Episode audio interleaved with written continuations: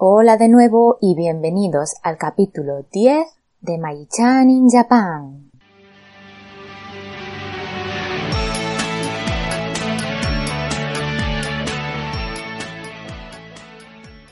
Buenas a todos, ¿cómo estáis? Yo muy bien. Como os dije en el capítulo anterior, ahora ya no tengo clases, ya acabé de evaluar a los chicos y bueno, ahora eh, aunque tengo que preparar las clases para el siguiente año, que empieza en abril, año escolar, la verdad es que tengo bastante tiempo libre y puedo disfrutar del buen tiempo que está haciendo en Japón y, y eso. Vamos, que no me quejo de mi situación actual. Y bueno, a ver, entonces, como siempre, quiero empezar con los agradecimientos por los comentarios y todo el feedback, feedback que me habéis dado en el capítulo anterior, eh, de los que me habéis dejado comentarios a través de la plataforma iVox, por ejemplo, Ainhoa, Mari Carmen, Alfonso, eh, mi amigo Iván, Iván Ortega y Nuria. Muchas gracias por vuestros comentarios. Sé que soy muy pesada con este tema, pero la verdad es que agradezco un montón el tiempo que le dedicáis a los comentarios. Muchos de ellos son unos comentarios muy, muy extensos. Y esto no es una queja, ¿eh? Al contrario, que muchísimas gracias por dedicar tanto tiempo a escribir tan buenos comentarios. Es lo que quería decir. Y por Twitter también me habéis dejado algunos comentarios que parece que siempre me olvide, pero no. Por ejemplo, Roberto Ballinas, eh, Germán, Mari Carmen, Alfonso, también muchísimas gracias. Y por Instagram también he recibido algunos comentarios y también os lo agradezco mucho. Y os quiero recomendar una cuenta de una chica que me sigue por Instagram y su cuenta es eh, muy chula. Es una chica que es ilustradora. Voy a hacerle un poquito de publicidad. Eh, su cuenta es Azuki, Azuki Cookie. Se escribe A-Z-U K-I-K-U-K-I. Lo repito, A-Z-U-K-I-K-U-K-I. Y ella hace unos dibujos preciosísimos que me encantan.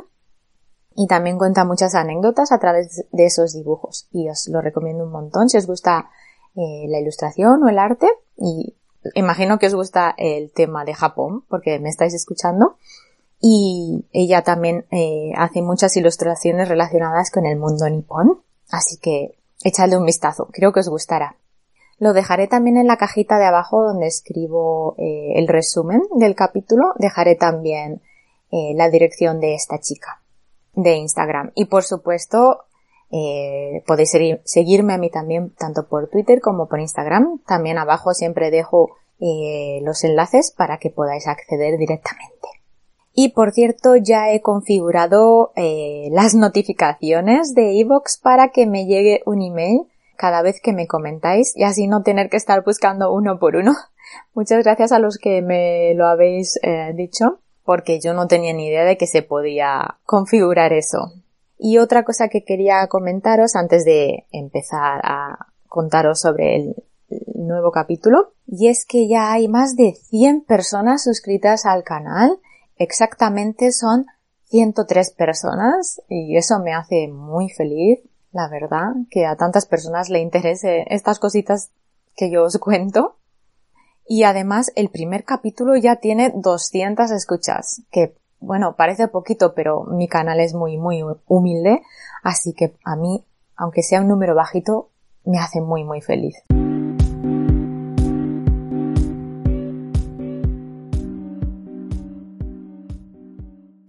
Y bueno, vamos ya al capítulo, que siempre me enrollo muchísimo. Y bueno, la verdad es que no sé ni por dónde empezar en este nuevo capítulo. Me he hecho un croquis, así he empezado a escribir un poquito en mis notas para tener un poquito las ideas ordenadas, pero eh, la verdad es que este capítulo no, no creo que vaya a ser un capítulo, eh, quizás son dos o puede que más, porque es el capítulo central, no sé cómo llamarlo, es el capítulo, capítulo no, es la historia que me sucedió, que me llevó a crear este podcast. Esto me ocurrió en 2014, entre 2014 y 2015, y diréis, ¿por qué has tardado tanto? Bueno, pues mmm, la verdad es que esta historia me crea un poco de conflicto interno, no sé cómo decirlo. Lo cierto es que incluso cuando estaba escribiendo las notas, no me sentía muy bien escribiéndolo porque he tenido que recordar todos aquellos momentos. no es un capítulo agradable de mi vida, pero pienso que hay que contarlo. Bueno, de hecho, como os he dicho, es uno de los motivos que me llevó a, a querer hacer este podcast. Y bueno, creo que me va a costar mucho hablar sobre esto, pero creo que tengo que hacerlo. Y bueno, sobre todo quiero deciros que esta es una experiencia que yo tuve, pero eso no significa que todo el mundo que venga a Japón, que quiera vivir aquí en Japón, eh, vaya a experimentar lo mismo. Eso quiero que quede muy claro. Es mi experiencia y no tiene por qué ocurrirle a otra persona.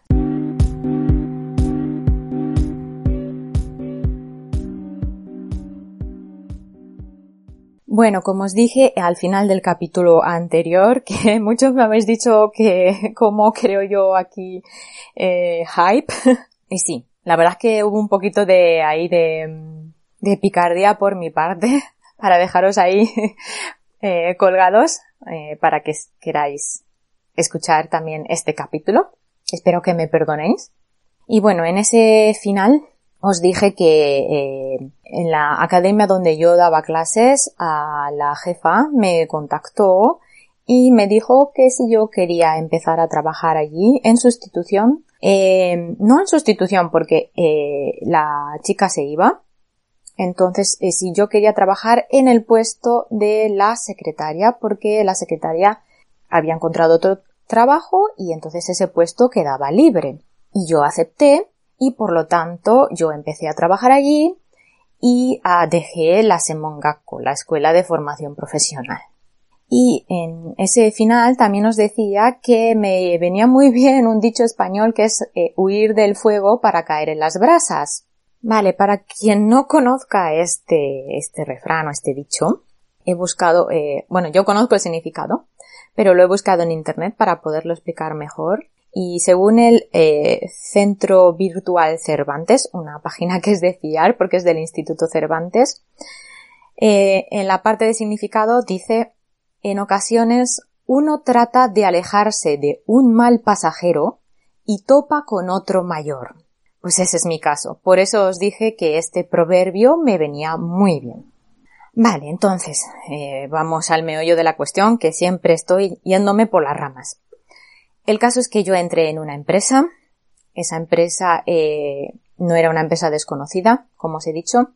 Era la academia donde yo daba algunas clases por la tarde, algunos días a la semana. Pero en el nuevo puesto para el que me iban a contratar, yo no iba a trabajar como profesora, sino que iba a trabajar en el puesto de la chica de la oficina que se iba a marchar porque había encontrado otro trabajo. Vale.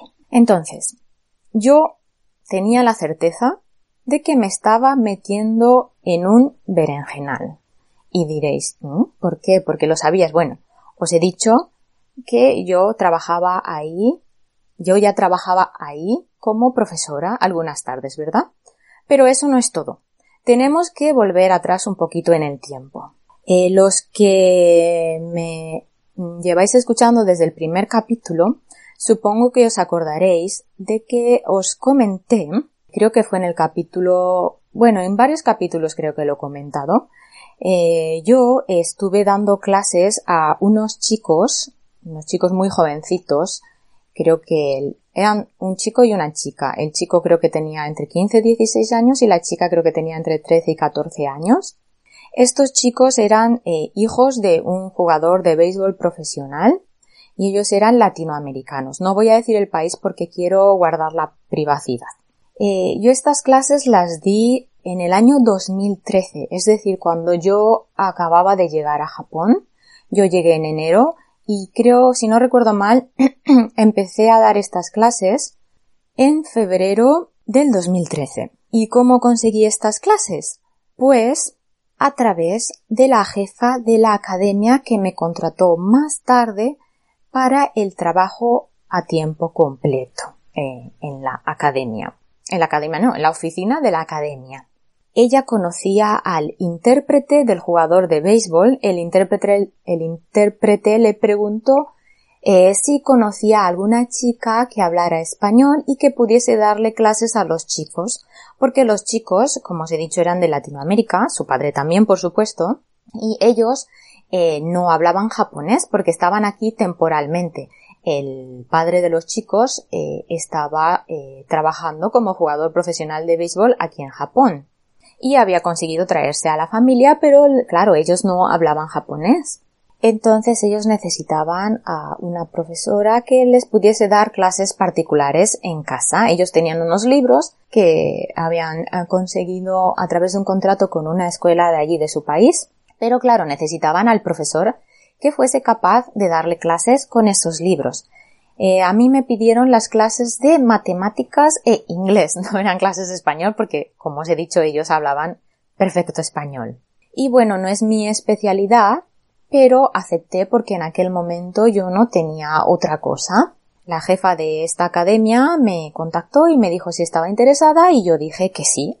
Y bueno, fuimos a conocer a la familia, eh, me pareció todo bien lo que vi y entonces pues ya empecé a trabajar con ellos. Yo iba, si no recuerdo mal, creo que iba tres veces a la semana y el horario era de 3 a 7, si no recuerdo mal tampoco. Y las clases estaban un poco lejos de, bueno, yo iba al acabar de estudiar en la academia de japonés, yo comía y ya directamente me iba para allí porque estaba bastante lejos de, de la academia de japonés.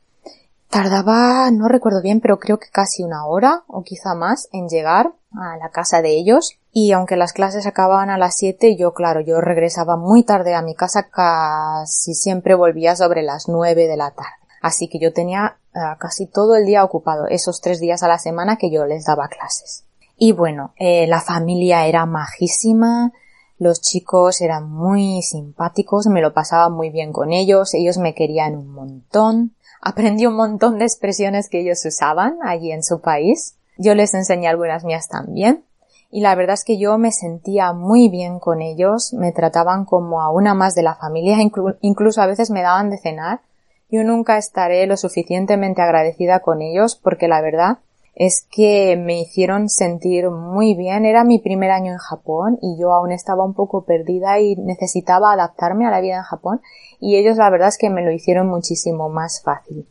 Así que por parte de la familia yo no tengo ninguna queja, todo lo contrario. A día de hoy sigo manteniendo contacto con ellos y ojalá pudiéramos vernos de nuevo. Ellos volvieron a su país y eso me dio mucha pena y algún día la verdad es que me gustaría volverlos a ver y pasar un buen ratito con ellos otra vez. Vale, entonces, ¿qué pasa? Pues resulta que en el primer pago, o sea, a finales de febrero, yo ya empecé a ver cosas muy extrañas, pero no con la familia. Ya os he dicho que con la familia ningún problema. Empecé a ver cosas extrañas en la nómina. Entonces, ¿qué cosas extrañas viste? Bueno, para empezar, eh, hubo un pequeño problema y es que la señora, la madre de los niños, eh, no sabía cómo hacer una transferencia a la cuenta bancaria de la jefa de mi empresa, de la academia. Como os digo, esta familia acababa de llegar a Japón o hacía muy poquito tiempo que vivía en Japón, entonces algunas cosas todavía no las sabía manejar bien. Y bueno, después de mucho lío, eh, de preguntar a mi jefa cómo lo podía hacer y de la señora intentarlo, no lo consiguió. Entonces eh, decidimos que me lo diese en mano, que me diese el dinero en un sobre en mano. Yo se lo comuniqué a mi jefa y mi jefa insistió muchísimo en que yo no me llevara ese sobre a mi casa. O sea, el mismo día que la señora, la madre de los niños, me daba el sobre, yo tenía que quedar con la secretaria de mi jefa en un punto en Tokio y darle el sobre. Ya os podéis imaginar el show de estar hablando con la secretaria a ver dónde quedamos. La secretaria, la pobre, tuvo que venir al punto donde habíamos quedado a las nueve de la noche porque como yo os he dicho, yo acababa a las siete de las clases, pero como me llevaba una hora y pico regresar a mi casa, ya se me hacían casi las nueve. O sea, imaginaros el percal. Entonces yo ya ahí empecé a sospechar porque ¿por qué tiene tanto interés o tanta ansia, vamos a decir, en que en recibir ese sobre, ¿no? ¿por qué no quiere que yo tenga ese sobre tanto tiempo en la mano, no? Y bueno, yo ya no pensé mucho más, ya no le di mucha importancia, pero resulta que un día, un día no había pasado mucho tiempo después de este, este percal, porque a la señora, a la madre de los niños, también le resultó muy extraño todo esto. Entonces, eh, unos días después, la señora decidió hablar conmigo, la madre de los niños. Me dijo que le parecía que la, la jefa de la academia le estaba cobrando mucho dinero por el transporte, que si yo pagaba tanto de transporte. Y ahí es cuando todas las alarmas sonaron. ¿Por qué? ¿Qué pasa? Resulta que a mí no me estaban pagando el transporte. Y de hecho, yo le pedí a mi jefa desde un principio que me pagara el transporte y ella me dijo que no porque las personas que somos ah, freelance o autónomos, aunque yo no estaba dada de alta como autónoma, bueno, el caso es que ella me dijo que las personas que trabajamos eh, en la manera que yo trabajaba, al hacer la declaración de la renta, podíamos declarar el transporte y nos, lo, nos devolvían el importe del transporte. Y creo que este, este hecho es, es verdad, o sea, se puede hacer lo que ella me comentó, pero entonces ¿por qué le estaba cobrando el transporte a la madre de los niños si a mí no me lo estaba pagando? Entonces, claro, yo le dije a la madre de los niños que a mí no me estaba pagando el transporte, que yo se lo había reclamado, pero ella se había negado a pagármelo. Entonces la señora, claro, también se indignó. Y entonces fue a buscar la factura y cuando me enseñó la factura del cobro de las clases, vimos que aparte del transporte había también muchas otras irregularidades.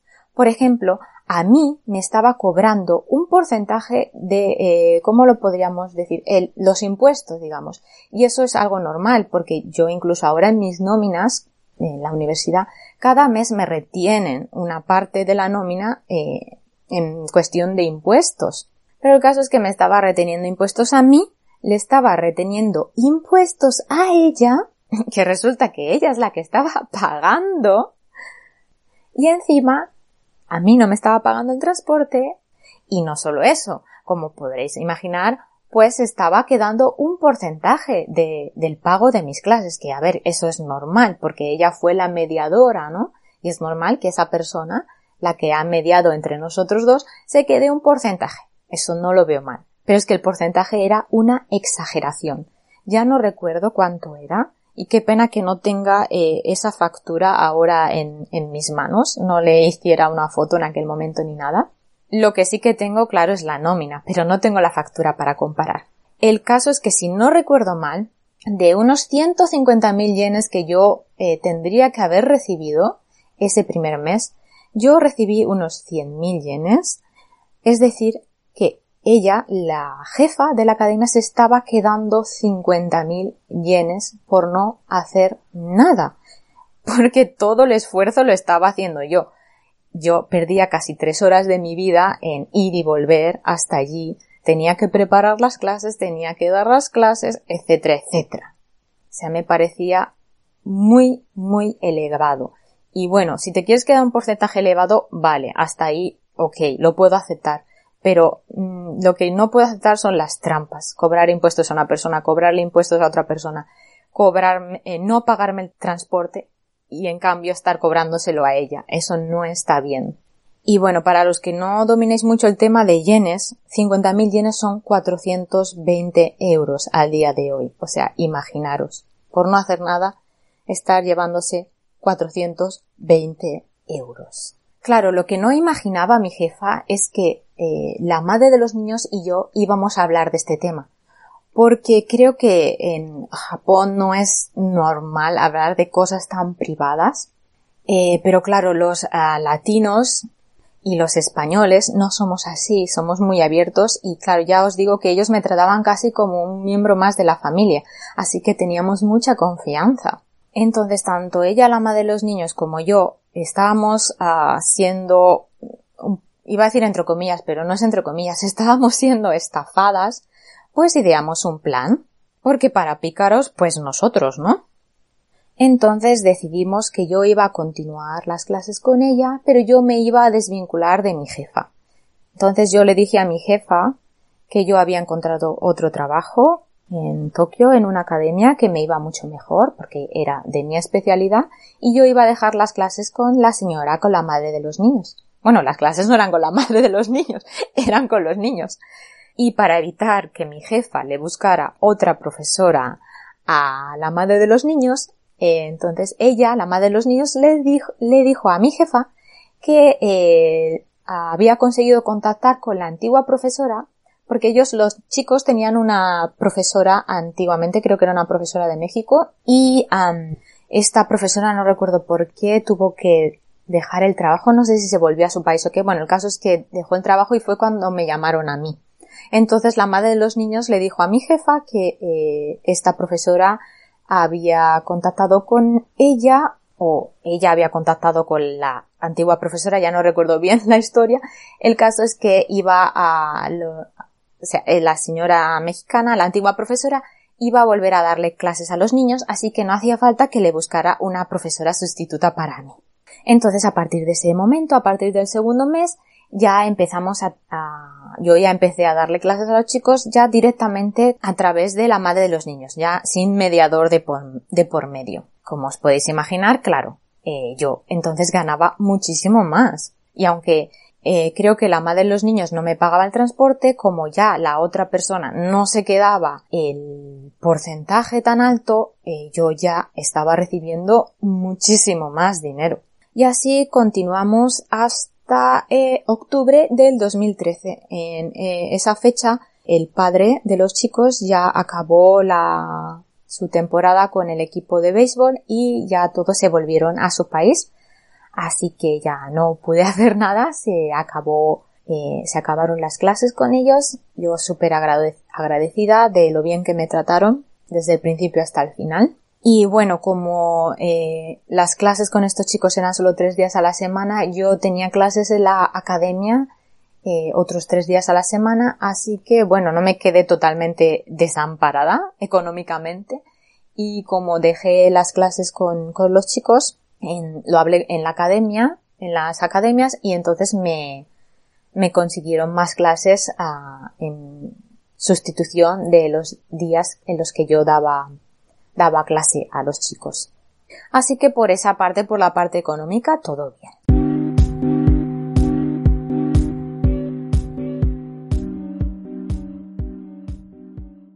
Vale, pero volvamos a junio, julio del 2014, de nuevo. Perdón por estos saltos temporales, pero como está todo muy relacionado he querido narrarlo así. En ese eh, periodo, junio o julio, no recuerdo muy bien, lo siento, eh, tuve ya la reunión con la jefa de la academia. Porque ella, como os he dicho, ya quería contratarme a tiempo completo para eh, ocupar el puesto de la secretaria que se iba a marchar. Se iba a ir a otro trabajo entonces tuve la reunión con ella y lo primero que me preguntó es ¿qué sabes hacer? Y bueno, yo pensé, ¿por qué me pregunta esto, no? Y bueno, yo le dije pues las habilidades que yo tenía y que bueno, yo era profesor de español, pero yo podía adaptarme a otras cosas si era necesario, porque yo sabía que iba a sustituir a la otra chica. Y yo sé que la otra chica no era profesora, hacía cosas de la administración, ¿no? Entonces, bueno, quedamos en que me iba a contratar y entonces durante el mes de julio creo que fue, yo iba a estar yendo a la oficina y la secretaria me, la secretaria y otras chicas que trabajaban allí a tiempo parcial me iban a enseñar algunas cositas para ver si yo era capaz de hacerlas, ¿no? Cosas eh, relacionadas con el trabajo en la oficina. Yo ese en ese momento todavía estaba en la. Yo no podía dejar la Mongaco porque yo todavía tenía el visado de estudiante. Entonces empezamos a tramitar el visado de trabajo, pero eh, entre que empiezas a tramitarlo hasta que te lo dan, pasa más o menos un mes, depende del caso, ¿no? Pero más o menos es un mes. Entonces yo por las mañanas continuaba yendo a la Mongaco y por las tardes, en mis ratitos libres, cuando no tenía clases de clases como profesora, quiero decir, pues iba a la oficina y las chicas me enseñaban eh, algunas cositas, ¿no? Y todo bien, todo lo que me iban enseñando, pues no eran cosas muy complicadas y las podía hacer perfectamente. Vale, durante ese periodo ya hubo dos cosas que no me gustaron, aparte de todo lo que pasó anteriormente que ya os he explicado. Y es que eh, la jefa me dijo que yo tenía que dejar todas las clases que yo tenía en las otras academias. Yo tenía bastantes clases. Y yo le pregunté que si podía mantener las clases que no estaban dentro de mi horario laboral. Y me dijo que no, un no rotundo. Yo tenía que dejarlo todo. Yo no entendía muy bien por qué, porque si yo tenía un horario laboral, que no, eh, ese horario, o sea, no, lo estoy explicando fatal. Yo tenía un horario laboral con ella y si yo tenía clases fuera de ese horario laboral, no repercutían en, en mi trabajo en la oficina porque yo no podía dejarlas. Pero bueno, no quería discutir. Entonces, bueno, acepté esa condición y tuve que dejar las clases en la academia, como ya os he contado en, en un capítulo anterior, ¿verdad? Y otra cosa que no me gustó nada es que, bueno, como os he dicho, estábamos tramitando el visado y yo en ese tiempo seguía la Semongako y estaba eh, preparándome, me estaban enseñando las chicas de la oficina eh, cómo hacer el trabajo. Pero, ¿qué pasa? Pasaban los días y yo no recibía respuesta de inmigración acerca del visado de trabajo y la jefa me metía muchísima presión y me decía que a ver, eh, que no podía continuar la cosa así, que yo ya tenía que empezar a trabajar a tiempo completo con ellas y que yo tendría que dejar ya las Semongako. Y yo le decía, es que no puedo dejarlas en Mongako, porque yo no sé si me van a dar el visado de trabajo, por favor, entiéndeme. ¿Y qué me contestó ella? Ah, entiéndenos a nosotras, que nosotras se va a ir la secretaria y no vamos a tener a nadie. Claro, yo estaba alucinando. A ver, yo entiendo que ella tenga prisa, pero mm, a ver, que son eh, cosas, uh, no sé cómo decirlo, es un tema de burocracia en la que yo no puedo hacer nada. Tú imagínate que no me van, que no me dan el visado de trabajo y yo dejo la escuela. ¿Qué hago? Me tengo que volver a mi país. Es que es algo muy grave. Me estaba pidiendo que yo las entendiera a ellas, pero ellas no me estaban entendiendo a mí. Es más, si yo las entendía a ellas y dejábalas en Mongaco y luego no me daban el visado de trabajo, creo que iba a ser muchísimo peor para ellas, porque yo me tendría que volver a mi país y ellas tendrían que buscar a otra persona, o sea, sería empezar de cero. ¿No sería mejor esperar un poco?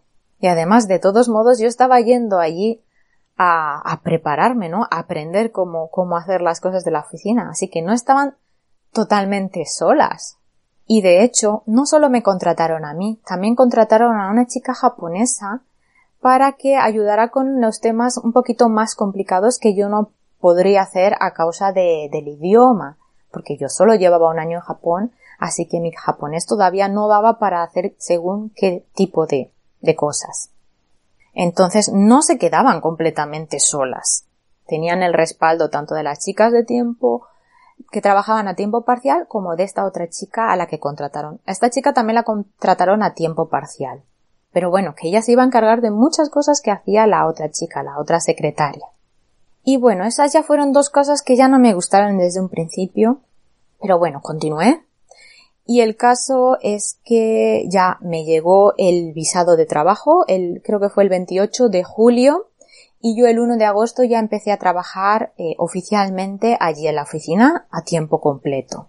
Y bueno, otra cosa que no me gustó, ya vais a ver que en toda esta historia va a haber muchísimas cosas que a mí no me gustaron y creo que a vosotros tampoco, cosas muy chocantes, pero bueno, voy a intentar contarlas ordenadamente y poquito a poco. Vale, entonces otra cosa que no me gustó fue el contrato. El contrato era un folio, un folio DIN A4 solo por una cara, así que ya os podéis imaginar qué tipo de contrato era. Yo no sé si eso es legal aquí en Japón o no. Bueno, pero en fin, era un, contrato muy, muy escueto, con poquita información, la información básica, digamos. Y las cosas que vi en ese contrato que no me gustaron, primero era que el sueldo era muy bajo, eso ella ya me lo había avisado. Y bueno, para mí en ese momento no me parecía tan bajo porque yo estaba comparando con los sueldos en España y eso es un error porque la vida aquí en Japón, sobre todo en Tokio, es muy cara y no puedes comparar un sueldo de Japón, especialmente en Tokio, con un sueldo de España, eso es un error. Y también como era mi primer trabajo, digamos, oficial, a jornada completa, tampoco sabía muy bien eh, cómo se movían las cifras aquí, ¿no? El caso es que ahora lo pienso y es que yo creo que rozaba lo ilegal, ese sueldo. Pero bueno, yo como en aquel momento vivía sola, vivía en mi casa de 12 metros cuadrados que no tenía un alquiler especialmente caro, pues con ese sueldo más o menos yo podía hacer vida en Tokio, sin muchos excesos, pero bueno, yo podía continuar viviendo, digamos. Y otra cosa que no me gustó es que cuando me estaba leyendo el contrato, en el contrato ponía eh, horario laboral de lunes a viernes de 12 a 9. Que eso está bien, ¿no? Son 8 horas diarias, 5 días a la semana, o sea, 40 horas semanales, que es lo legal, como en España. Y ponía eh, domingos descanso. Pero no ponía nada del sábado. Y cuando me lo estaba leyendo la jefa me, me leyó así tal cual. Eh, horario de lunes a viernes de 12 a 9, 40 horas semanales. Domingo, día de descanso. Ah, del sábado no pone nada, jijijiji. Y se empezó a reír. Lo vamos a dejar así.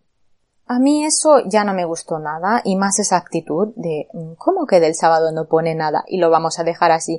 Y jijijiji.